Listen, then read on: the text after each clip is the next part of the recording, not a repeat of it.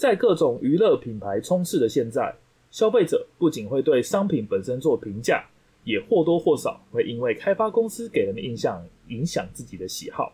甚至可能成为特定某间公司的狂热拥戴者。而在自己喜欢的开发公司面前，是否能够保持客观的理性，也是个非常值得探讨的话题。大家好，我是有开发组情节的莉莉莉，我是曾经的漫威粉 DC。欢迎收听《D 力宅生》EP 二十九，佛心公司，我要储值，我要买造型，聊聊品牌信仰。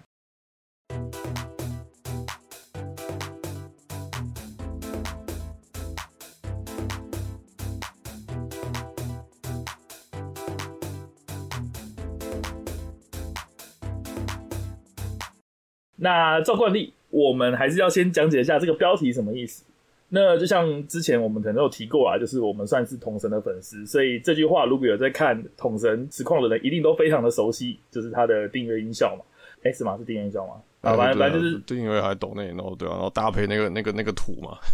对对对对，就是要搭配那个手要在那边晃啊，那个佛心公司，佛心公司，这个这个非常有名。可是有些人可能哎、欸、比较新的人可能不知道哎、欸、到底佛心公司是指指什么意思。那这时候就让我们来讲解一下，就是当初啦，就是 LOL 的，就是英雄联盟的代理商，就是 Garena 嘛。那他就是统神是在实况之后，就是在怒喷这些拥戴 Garena 的粉丝啊，就认为说啊，都是他们在纵容啊，然后他们一直不断的买造型，不断的储值，然后才让他的服务品质越来越差，越来越烂。所以这也关联到说，哦，我们今天要讲的就是所谓的品牌信仰。嗯，对啊，就是。应该说那时候统神也不是说他储值是不对，应该就是说那个剧社好像很容易就赚到钱了，所以他们就好像就不太顾游戏品质这样子。那但是就对比一下，就是早期的 Garena 是真的就是很厉害啦，很在初期代言那几年真的很佛心啊，就是客户反应快啊，然后送的东西也多嘛，所以才造就了很多那个真的是造就很多粉丝啊。那时候大家提到 Garena 都是正品啊，就赞赏说哦，真的台湾其他的代理商都没有 Garena 这么好。所以才会就这种信仰。对，没错，就是因为当初嘛，就是可能大家也知道嘛，S 十二拿冠军以后，然后我们才那个时间才开始有代理这件事情。那的确啦，那个时候格瑞娜的确蛮佛心的，就是不管大大小小的活动啊，或者是赠送的奖品啊，那甚至就是哎、他连你美服有在玩的账号都可以无痛直接转移到格瑞娜旗下，也就是从那个时候开始，格瑞娜就累积了大量的支持者。对，那也就是我们要讲的，就是即使你现在可能只要上楼板，都会说啊什么什么，难道你要得居社代理吗？就是就是现在即使是回归直营嘛，有他们在跟大家处理，但是也是有很多外挂啊或者是烂线的问题，那大家都在吵这件事。所以就是由此知道，就是说啊，就是哎，品牌这个东西如果只要建立起来了，那是不是就有可能说哦，不管他端什么东西，你都有可能去吃？因为像格瑞娜嘛，他不止代理了英雄联盟。他也曾经代理了呃那个流亡暗道啊，就是 P O E，代代理过一些手游，嗯，而且我真的几乎都有玩过。我虽然不能说我是 Garena 粉丝，但是我真的对他们代理过的游戏会有一种莫名的信心吧。我觉得这个就是哎、欸、一个品牌信仰的力量啊。我觉得，对，嗯嗯嗯，OK，就看到 Garena 就觉得说，哦，应该不会说什么我一打开就闪退。或者什么什么什么按半天，然后什么什么都不顺畅，或累个半天，什么东西，就感觉还是自自我就有那种信心就对了。对啊，因为当初虽然其实很多那个手游一看就是中国做的，但是不知道为什么，就是那个时候啦，还还在甜蜜期的蜜月期的时候，真的会觉得说啊，你 LOL 都出的这么好，那我相信应该不会太糟糕。嗯、那当然理所当然啦，就是后来这些手游当然都是嗯，就就就还是手游嘛，对，所以对，我在想那是有什么，就是那个什么 Free Fire 是不是？对啊，Free Fire，然后魂斗罗啊，这个其实我都有稍微再玩一下。嗯嗯、连现在那个要倒的钢炼，其实好像也是格雷纳代理的，不过这个我就没有玩了。哦、对，OK，好，那就回到我们主题啦，就是哎，我们今天要聊的主题就是所谓的品牌信仰这件事情。那除了这些代理商以外呢，因为我们平常接触最多就是玩游戏嘛，对，所以关于游戏的开发厂商，我觉得这可能也是算是一种品牌的信仰。例如说，大家可能最常听到的就是小岛秀夫，或者是宫崎英高。那像哎、就很有趣的就是，哎、明明我买的每一款游戏都应该是看它的标题、看它的游戏内容、看它的方式，但是很奇怪就是，哎、你看到小岛秀夫，如果是他的粉丝，就不管他出什么样的类型，你都觉得说，OK，他给你足够的信心。那对比我们之前曾经出过一集 EP 叫做《令人失望的续作》嘛，就是我们有讲到说，哦，人在面对系列作，为了期待它的后续是会盲目的。那但我们今天要谈的，我觉得有一点不一样，就是哎，制作公司它出的不一定是续作，或者是你可能对它的背景并没有什么样的了解，可是你只要一听到啊，这个人出的新作，我不管怎样，我就是觉得他一定很棒，或一定符合我的喜好。我觉得这就是蛮有意思的一个现象。对，这个游戏里会有这个，就像就像举个简单的例子，就是那个、啊、电影也会有这种状况嘛。他说哦，这是诺兰拍的电影，然后你就会可能可能你看过他哪个电影，就会哦莫名的对他那个有信心。那明明就是他现在新出的电影，不可能跟他之前出的有关系嘛。可是、啊、对，对你就会这样建立起信心。那在游戏这边，其实就是 ZZ 讲的，游戏开发商或是游戏这些制作人，那宫崎英高跟小岛秀夫应该就是最。最有名，最就是所谓的王牌嘛，这是王牌等级。他们出什么应该都，呃，虽然虽然就是不太一样，但是就游戏都不太一样，但你就是会莫名的觉得啊，应该有一定的品质。这样，这是我们今天想要聊的东西，跟游戏 IP 无关，跟游戏模式也没有关系。就是你看到制作名单有这个公司或这个人，你就会有信心的这种这种一种信仰的感觉。对，没错。其实这是蛮蛮稀有的一个例子啊，就是哎，小岛秀夫和宫崎英高将会这么有名，因为毕竟游戏嘛，就是被称为第九艺术，所以它其实在后面其实不只是只有制作人而已，而是后面啊，包括美术啊，包括动画啊，包括音乐，可能都不一样的人。像哎，你可能在电影听过哦，御用导演、御用剪辑师或御用演员嘛，这些事情，对吧、啊？那你可能就知道说哦，我可能看演员名单或看导演，我就知道他是长大概怎么样子的，或怎么样的风格。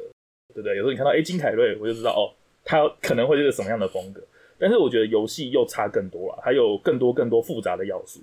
但是很厉害，就是哎，在这样的前提下，这两个人还是可以把品牌给建立起来，而不是属于哦，Konami 的品牌，或是或是那个 From Software 的品牌，而是最近属于这两个制作人品牌。那再来，我想提到就是说，哎，到底什么样的品牌会吸引我们？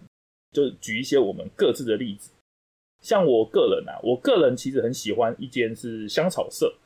这这间公司可能大家最近会比较认识啊，因为包括他在十三 GB 防卫圈出名了以后，那甚至哎，明年又有一个叫《圣兽之王》的新游戏要上，所以这款游戏这个这个制作组本来以前是没什么名气的，就是算是比较小众一点啊，对，因为他出的东西又慢嘛，然后再加上呃，可能也不是很大众的题材，但是我当初啊，就是在 PS Two 时代之后玩了他们的那个奥丁领域。就深深的被他们的品牌所吸引。那如果有玩过奥丁领域或者是香草社的作品，就知道，哎、欸，它的画风可能就是它最大的特色。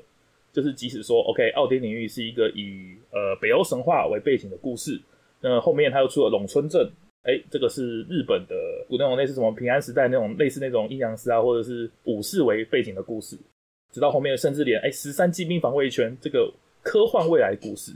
即使这些的背景啊，还有玩法。都完全不一样，可是你可以看到哦，他们的美术统一这件事情，再加上他们的游戏又有一定量的品质，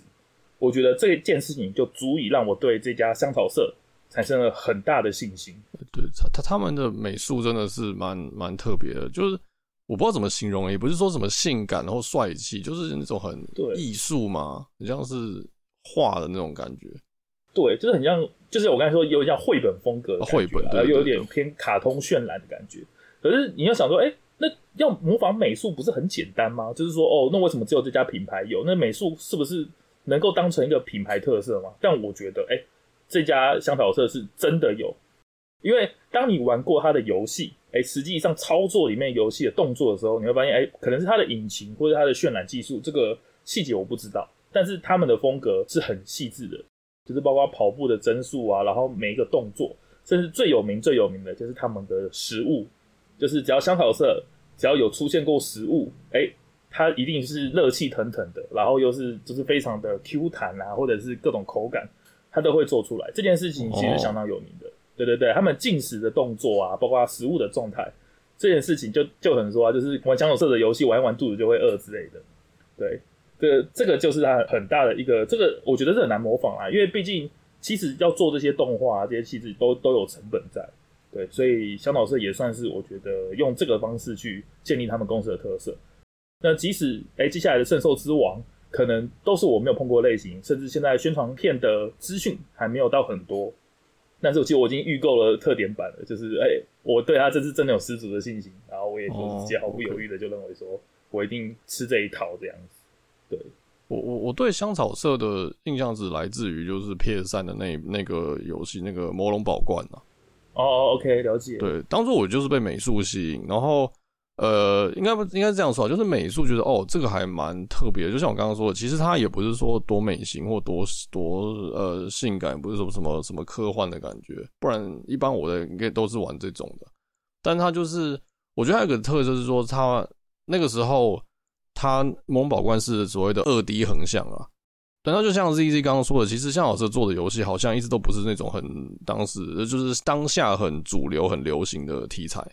那不会是那种三 A 大作啊，或者是什么吃鸡啊这种东西。对对啊，那那个时候你要找二 D 横向动作游戏，其实我觉得不是很容易啊。然后我个人又很喜欢这个，所以我那时候就哇，那我就我所以我就是买那个典藏版有设定集的那一版，那真的是我觉得我我我我是觉得这真的是很有特色。哎、欸，但其实这样也没有让你成为香草社的忠实粉丝，这样。对，我觉得这就是，我觉得这就是一个，我觉得可以拿这个例子来当做说，哎、欸，就是 ZZ 对香草社有所谓的呃品牌信仰的感觉，但是我自己就只是纯粹说，哦，魔龙宝冠是好游戏，就是那个刚刚 ZZ 说的这个十三机兵防卫圈啊，就是其实蛮多朋友都推荐我玩啊，那我也说，哦，哎、欸，这个画风那不就是香香香草社的吗？那。对啊，那那对我来讲说哦，因为魔龙宝冠它的它比较是那种中世还是中世纪奇幻的感觉，然后是二 D 动作嘛，所以是我喜欢的。但是十三机兵就是哦，这个啊，感觉它好像很难，很复杂，很剧情像啦，应该这样说。呃，没错。对对对，那所以对我来说，我就是啊，那我就没有被这样吸引，我就是呃，纯粹就是啊，我就是所谓的看内容啦，看内容来决定就是我要玩的，就是。这个我觉得就是一个例子决定性的差别，就是诶，如果你是有品牌信仰的人，你看到哦香草社出的，那你就会先对他有一定程度的信心跟好感，会买。那我以香草社这个例子，我就是哦，虽然我喜欢朦胧宝冠，但是十三机兵就不是对到我的胃口，所以我就不会考虑像这样子。了解。所以你没有特别中意的游戏厂商，或者是喜欢的品牌之类的吗？诶，以我来讲，我中意的游戏厂商其实就是是可以说是卡普空啦。日上的卡普空，对，那这个理由也很很很简单嘛，就是如果有听我们节目也知道，我一直讲洛克人嘛，对啊，就是我从小就是玩洛克人，我是从洛克人开始玩游戏啦，甚至是可以是这样说，就是 X 四开始啊，然后 X 系列、Z 系列、EX 一系列这样子玩。那就那个时候已经养成，就是说哦，只要看到那个黄色、蓝色那个 C A P C O M 那个，那个小时候我还不会念，就是就是这样子，我会觉得说哦，那这个应该就是很有品质的游戏的感觉。其实其实感觉真的就像你刚刚说，你对于 Garena 那种想法一样，就是哦，我只要看到卡普空出的游戏，呃，虽然说像卡普空那时候还很有名，就是像《魔物猎人》跟《恶灵古堡》嘛，就是这些虽然游戏本身我我没什么兴趣。但是我周围同学啊都会玩《恶灵古堡》嘛，都有玩《魔物猎人》，就它也是很热门嘛，所以还是有因为这样让我对卡普空这品牌的好感跟信心就一直都在。哦，就是你觉得你的风向是对的，你没有迷上一个很奇怪或很偏门，像现在的暴雪是 没有、啊、没有跟着我的风，就是哎。逆风怎么大家都在喷暴雪？我觉得第一是不错啊，就是 至少你不会有这样的，你不会有这样的担忧。这样对，尤尤其那个时代，其实那个时候 UBI 跟那个 EA 其实还都有些臭名嘛。对啊，对。那那相较起来，卡普空其实就就算不是顶尖的，但至少卡普空也没有说多烂多臭，不像 UBI、EA 还还会有一些很很糟的的的名声在身边这样子，对吧？嗯，的确啦，因为当初其实虽然很多人啊，就是戏称卡普空叫卡表嘛。就是他好像哎、什么东西都可以拿来炒冷饭，什么都可以拿来移植。然后尤其是《二零国宝四》嘛，它已经出了快十多个平台了。对，可是即使是这样啦，就是哎、欸，卡普空端冷饭这件事情是真的很罪大恶极嘛，或者是真的品质很差劲嘛？其实我相信这大部分也只是在酸或在就是只是只是在嘲，就有种嘲讽。对对对对对，只是在开一个玩笑啦。因为其实就像哎、欸，今年啊，甚至连《二零国宝四》他都入选了那个嘛最佳游戏的入围名单嘛。对对对，所以代表说哦，即使他们出了十几个品牌，他们还是愿意花功夫去把整个游戏做重置。他们也可以在 PS 五上出一个哎，什么经典《二零古堡四》重置版，什么高清版，我相信一定会有人买单，但一定也会有人骂。那他们这次端出的重制版，就会让你觉得说，OK，你这个公司虽然你的确是以炒冷饭为名，但是哎、你的确换了新的食材或换了新的调味，然后让玩家满意。我觉得这某种意义上也是他们品牌的价值跟他们品牌的特色。对，嗯，我我真的非常认同这件事。就是如果前面以前有一季集我应该讲过，就是卡普空有一个 Arcade Stadium，就是那个街机游戏的合集嘛，对。就是这种做法很多家都做过，但是我就说我很欣赏卡普空，就是他有他有下一点功夫了，就是哎、欸、还会加上排行榜啊，或是把那个 menu 做的比较炫脸，然后有那种复古的感觉，就是你真的在机台上玩啊这些东西的。哦，对对，那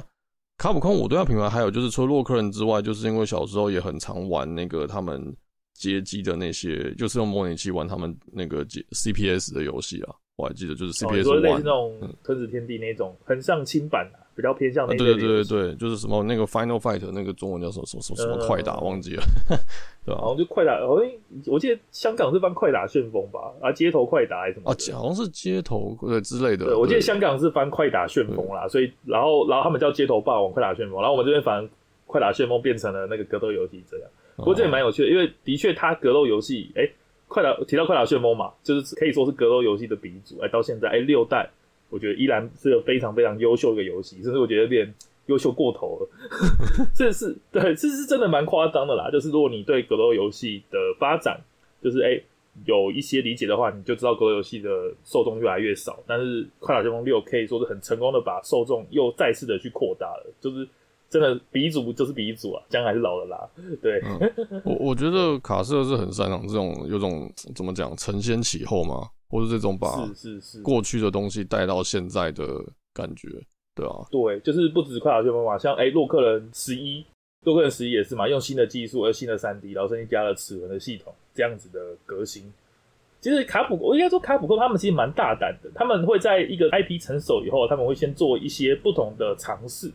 比如说像哦。恶魔猎人有那个嘛，什么大 D 小 N 大 C 那一款，就是很美式然后很破那一款，那个我们也曾经骂过。对，然后洛克人也有，哎，九跟十，因为他们回归了最初原主，可能一二代就是不能滑垒、不能集气的那个时代，洛克人，就他们可能觉得，哎，这样很很怀旧啊，或者是很复古，但是。我相信骂的人也不少了。我印象九跟十的销量是没有超过其他代的。就就是那个九出来的时候，大家还觉得说哦，好复古，好像玩一下。然后十就说啊啊，怎么又来一次？你你没梗了是不是？对吧？就是就没诚意嘛，对吧？那十一就马上哎、欸、变成三 D，然后也有新系统，就不只是只会滑雷啊、机器啊这种基本的操作。那像我刚才说的嘛，恶魔猎人五，哎，它其实评价也很好。那甚至哎、欸，不只只有但丁的角色啊，就是哎、欸、又新增了几个角色。所以就算是也蛮厉害的啦，就是他们第一个，他们不放弃他们 IP；第二个，虽然大家说炒冷饭，可是他们也懂得做变革。就即使是哎，恶灵古堡一二三都重置了，呃，一二三四都重置了，那也有顺应着现在的技术，然后做出一个全新的游戏出来。那我觉得评价大部分也都算不错。那真的是卡普空很厉害的地方。对啊，那卡普空就是，所以所以所以卡普空就是我那个就算是我的品牌信仰厂商啦。嗯，对啊，对，对于他就是至少在这个，因为我其实也不是很喜欢新的 IP，所以卡普空这种这个在怎么讲，把旧 IP 拿出来卖钱这件事情，他做的很好的时候，就是说就是蛮蛮对我的需呃需要嘛，或者我喜欢的东西，对吧？OK，哎、欸，不过我蛮好奇一点，就是《恶灵古堡》就算了，毕竟恐怖游戏见仁见智，但是《魔物猎人》你导师好像都没有玩过，是不是？嗯、欸，对啊，就。我不知道，我当初就只是觉得说，啊，魔猎人是一个很需要朋友的游戏。哦，然后我一来我不是很喜欢三 D 嘛，然后后来就是我喜欢单机游戏啦，对啊，嗯，魔猎所以各个都不是，都都都都不是我我喜欢的东西，这样子，对啊？就是它贴的标签，它的游戏呃方式，就是跟你的游戏习惯是对不太起来的，对啊，而且 PSP 是我很后面很后面我才有，就是也。更更，所以就更更不要做这个限制，这样子，对吧？对对对，因为的确大部分玩都是从 PSP 那代入手的啦。嗯嗯，对啊，不像现在有什么 Steam 有世界嘛，然后还有什么 Rise Rise，哎，Rise 现在是只有 Switch 有吗？还是这样？哎，对，Rise 哎，Switch 跟 PC，哦，PC 它有啊，对对对对，对对对。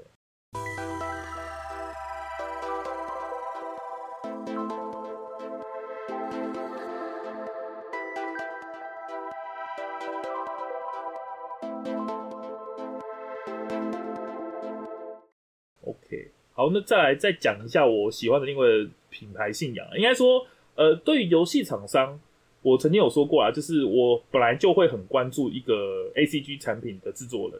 就是不止游戏，像我之前说过，哎、我小说跟漫画我也都会优先看作者或画师来决定我要不要入坑。那假如这个哎、小说作者很优秀，那其实他画一个我不是很喜欢的题材，我也可能会尝试着去去接触看看。对，我是这样的，所以我的品牌信仰是比较严重的。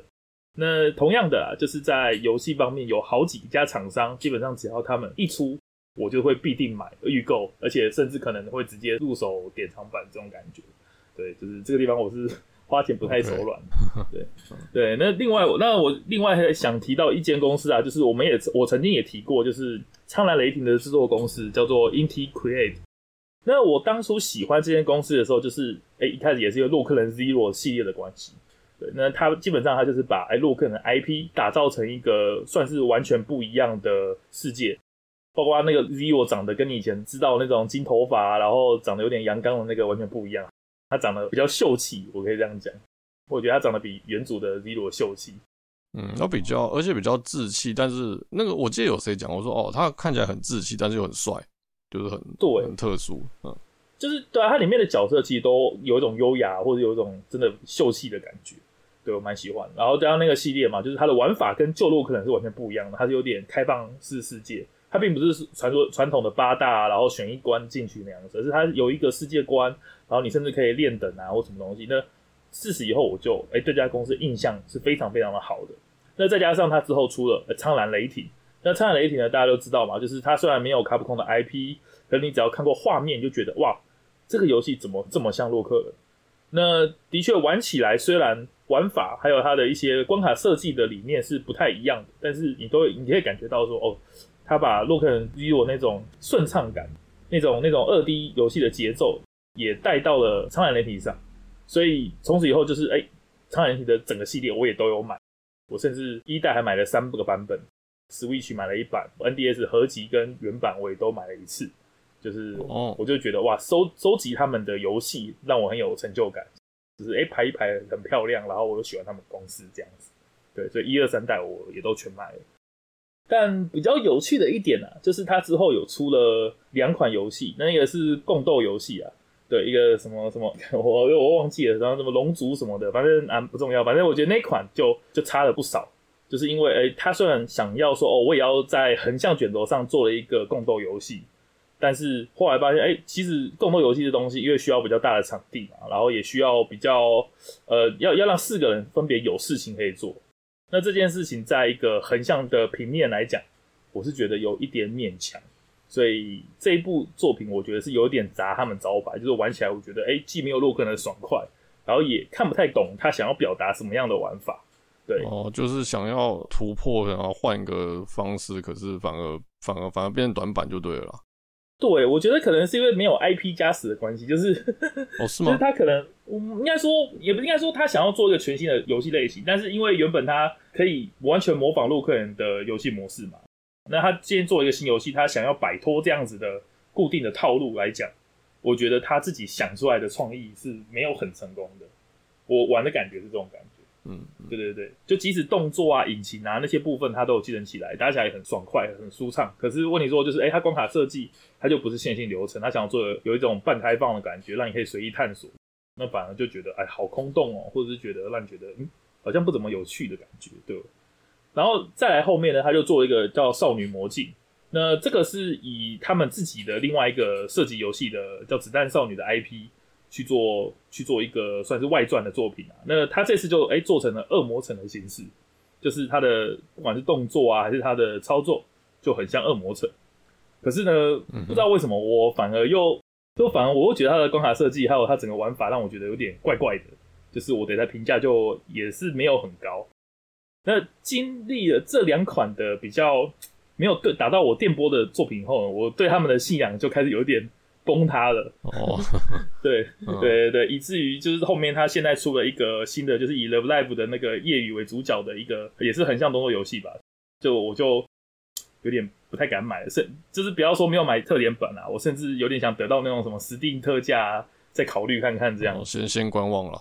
嗯，对，先观望，对对对。就要说的就是，哎、欸，其实虽然大家可能有各自的品牌信仰，但是我觉得什么时候崩塌，其实也可能不不不一定这样子。哦，是啊，这个就就就我觉得就还是拿暴雪来当例子，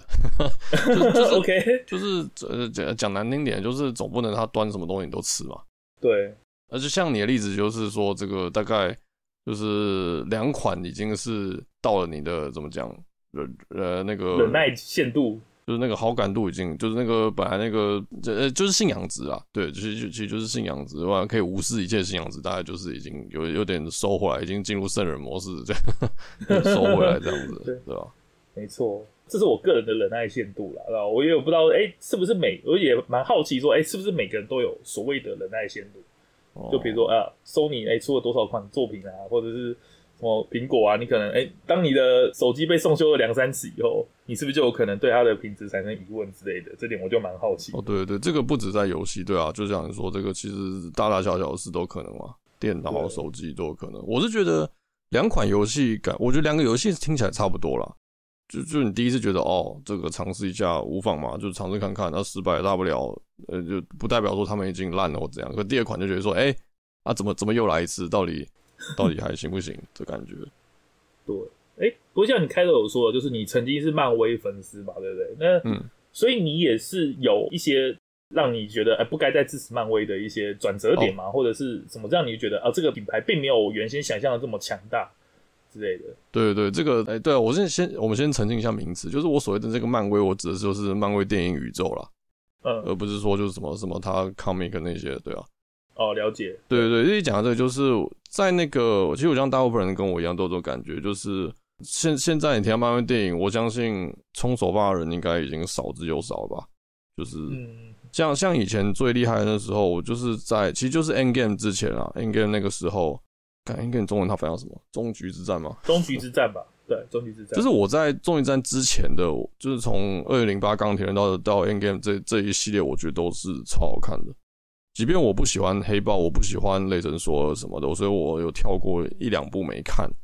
但是我都知道说，哇塞，就是 Marvel 这个时候的东西，我都觉得都超好看的。是我以前应该也讲过，就是我不喜欢黑豹，比较是我对这个英雄没就是没什么感觉。那雷神索尔是我真的不喜欢，就是不论现在有没有漫威宇宙，就都是一样的啦。就我不知道以前有没有讲过，就是不过总之就是我我我对雷神索尔这个英雄真的是有点不以为然啊，对啊。但但反正就是这个所谓的信仰忠诚，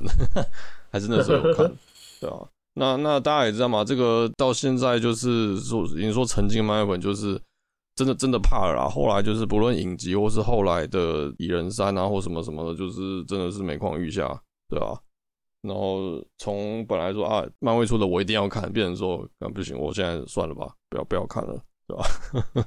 哦。Oh. 所以你是因为评价的关系，还是因为你真的看了好几部雷片，你才？我是真的看了好几部，我觉得看完之后，然后甚至我甚至蚁人三我根本看不完，我是在串流看的，我根本就看不完。我听说他评价是真的不好，就是第四阶段吧，还是什么的，反正就终局之战以后的电影，其实好像大部分都蛮乏善可陈的。虽然疫情也有关系啦，但是什么政治正确啊，什么就是我相信很多人在分析这件事情啊。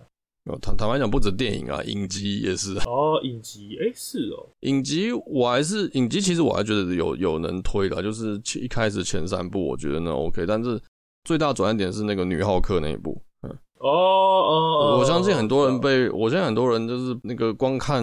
网络评价就根本就不想点开，但是我那时候还属于说没关系，身为漫威粉，我看，我反正说妈的，我操，我我觉得不行。对，后来就是。我觉得容忍度是到这边爆开的啦，就是你可能是玩那个，像你刚刚说两个游戏嘛，那我我这边就是大概两三个影集有真的爆开，我觉得不行，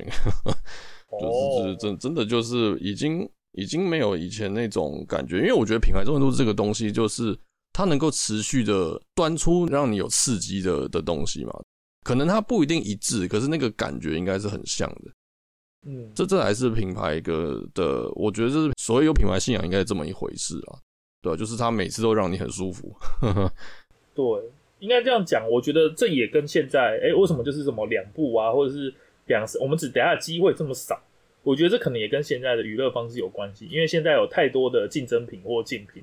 就像哎以前啊，小时候可能哦，我们知道歌手不多，那可能哦我喜欢周杰伦，那可能哎、我觉得他这一首或这张专辑，我觉得特别难听。但是 假设有这个状况啊，对，但是哎、好像也没有其他比他好听的人嘛，可能哎。欸当时的华语乐团歌手可能就哎三四四五个，那我没有找到更好的，我才会继续的去抱着它，至少习惯嘛，对啊，对，至少习惯嘛，或者你还可以期待他原本之后的发展，就是哎，即使这一片你不如你意，但是你永远有期待有下一片。可是像现在啊，娱乐这么多，哎，漫威拍不好，我倒不去看 DC 嘛，虽然 DC 也没一个好的，但是 但是其实就是会没有，还有就是替代品。大大不了不要，大不了不要看电影嘛，我去玩游戏，我去看 VTuber，怎么之类的。欸、对，没错，没错，就是娱乐产业太多了，所以你的忠诚度不会带给你好处啦。我就这样讲，像 UB 啊，像哎、欸、暴雪啊，已经越来越多人就说哦，我不要充首发，我不充首发不会怎么样，我大不了去玩其他的三 A 游戏。对，所以所以这种品牌信仰，其实我觉得在现在崩塌的很快。老实说，我觉得换句话说，如果要哎、欸、要维持这样的信仰，可能真的要像苹果那样子。就是哎、欸，搞特规，或者是直接跟你带着你一个感觉，就是你今天不选他，你今天放弃了他，那你就要去接受另外一个，就是你只能、嗯、你两个人选一个啦，这种感觉。我觉得哎，苹、欸、果有一直在做给人这样感觉，就是你 Android 跟 Apple，你可能只能拥有一个这样感觉，因为他们的操作模式、他们的周边几乎都是不相容的，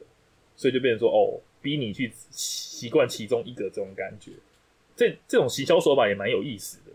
对，而且我觉得还有就是，其实他们改变的不大啦。嗯，那比起其他的，就是他们那个改变的幅度算是不大。那我觉得这可以带给一个安心感，就是哦，反正其实都是一样的。这个不知道是褒还是贬，但是对于品有品牌忠诚来讲，我相信这个对他是优点啊。就是哎，我不用学新的东西，我不用怕有新的冲击，这样子。像像你刚刚那个例子就是嘛，你说那两款就是它做了改变，就让你有冲击嘛。对，那。那对游戏方来讲，他可能有他这样做的理由，他可能是为了不想一成不变或怎样，但是其实就是一个赌博跟风险嘛。那那苹果可能想一想，苹果其实就是走的比别人慢 了，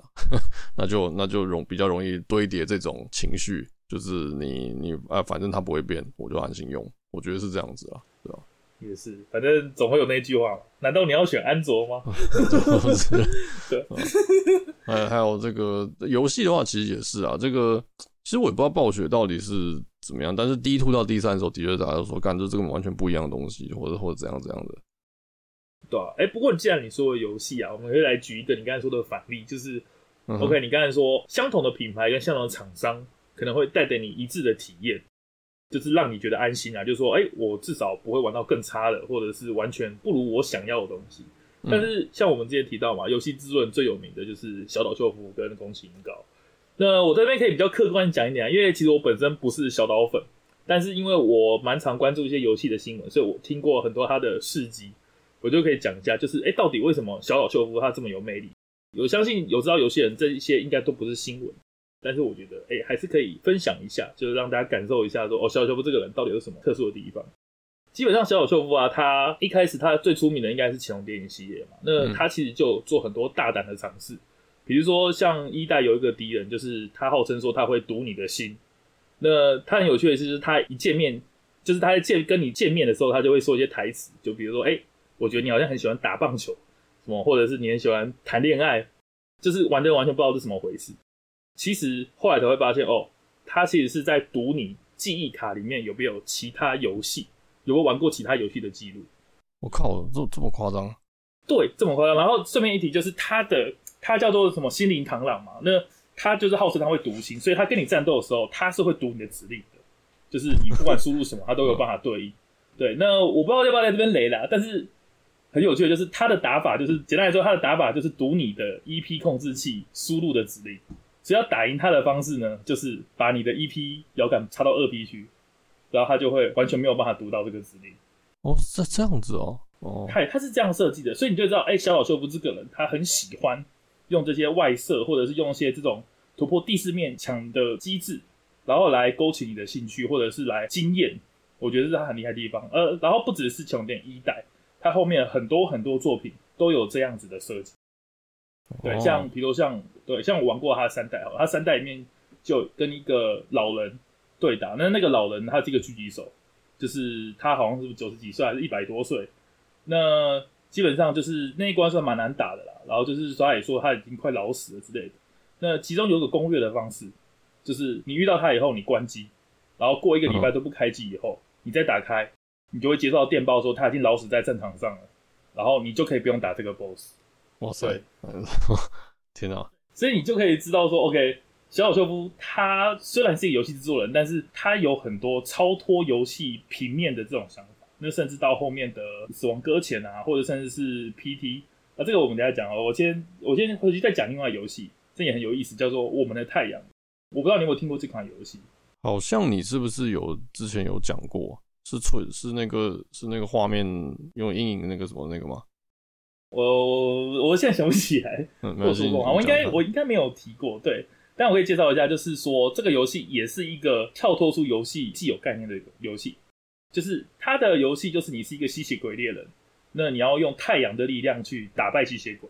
那你要怎么利用的太阳的力量？就是它其实是一款 GBA 的游戏。那在这款的卡夹上面有一个阳光感应器，嗯，那只要你在大太阳底下玩，有紫外线的地方来玩的话。你的枪的能源就会很多，然后你打怪就会非常的简单。但你只要在室内玩，你的那个威力就会大幅的下降。所以他是真的去感知哦，你的 GBA 有没有被太阳的力量对照射，然后来决定你的威力这样子。OK，对，完全完全就是没写游戏时，应该应该没有人会想到会这样子做，对啊，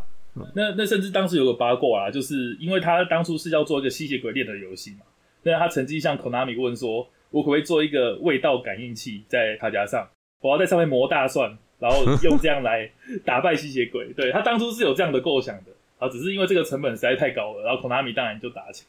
那这个我觉得这可能也造就了他最后被 Konami 就是开除的一个 一个契机吧，哦、就是因为太不按牌理出牌了，是不是？对，太太不按牌理，太不按牌理出牌了，然后也他的游戏的成本也都非常非常的高。那像我刚才说嘛，就是哎。欸他可以想出这种稀奇古怪的点子，那这个就是他这个游戏制作人本身的魅力。就是像我刚刚提到的哦，每个游戏主题都不一样，有潜龙谍影啊，有什么吸血鬼猎人，甚至到后面哦，有什么外送员这种，好像是完全不同人做的游戏。但是只要抓他手上，你就会期望说，OK，他会不会有搬出新的机制？所以这就是为什么很多人说哦，小岛秀夫根本就是邪教啊什么啊，就是为什么那么多小岛粉？但我觉得听了这些例子以后。就是虽然我当初因为有些原因啊，就主要迷路或者手感之类的，我真的没有被潜龙谍影给吸引住，但是我可以理解，就是哦这些机制对于玩游戏来讲实在是太新颖了。嗯，这可能是你游你游戏玩的越多，你越能体会到说哇，这个真的跟别的不一样。对，就是像如果你不知道小岛秀夫这个人，你可能买了潜龙谍影就说哦这是一个间谍游戏，玩玩玩啊，你可能就结束了。然后你玩了那个呃，我们的太阳就是哦，吸血鬼游戏玩玩玩，你可能压根都不知道他们同一个人，你也不知道他们有关联。可是当你越玩越深入，越认知以后，就会发现啊，他们同个制作者，然后难怪也只有他的游戏有这样的机制。哎，我觉得这就是你对于这个产业，或者是对于这个作品有着一定量认识的一个证明吧。我觉得开始可以被被这些东西影响到了，就是有有想法，嗯。对，就是你可以看到作品后面那双手的气质跟风格嘛，然后我觉得这是一件蛮值得深思的议题啦。当你有机会去在像在像现在这种网络资讯发达社会嘛，你可以一查就知道他做过什么游戏，那时候就很惊讶说，OK，哇，原来他做过这样的游戏，或者是他的游戏原来有这样的特色，我觉得这就是很好玩的一件事情。好，所以呢，就是我们今天讲那么多啊，我们也分享说，OK。我们各自诶、喜欢的厂商，我们对哪些厂商有品牌信仰的情节啦，然后研研究一下说，诶、品牌信仰这件事情到底是不是永恒的？就是我们可能都认为说啊，喜欢的一个东西啊，喜欢上一个制作人，我可能就一辈子都不会放弃他。可是事实证明，就是有的时候以现在的状况来讲啊，很多时候我们玩到一些我们不符合我意的，那我们这种奥 K 的那种态度就会出来，就会觉得说。干，那你出新的，那我也不想玩这样。就尤其是暴雪和 Ubisoft 啊，或者是 Bethesda 嘛，B 社这些这些这些厂商，一个比一个过分。那就像我们在开头说到嘛，像格瑞娜，像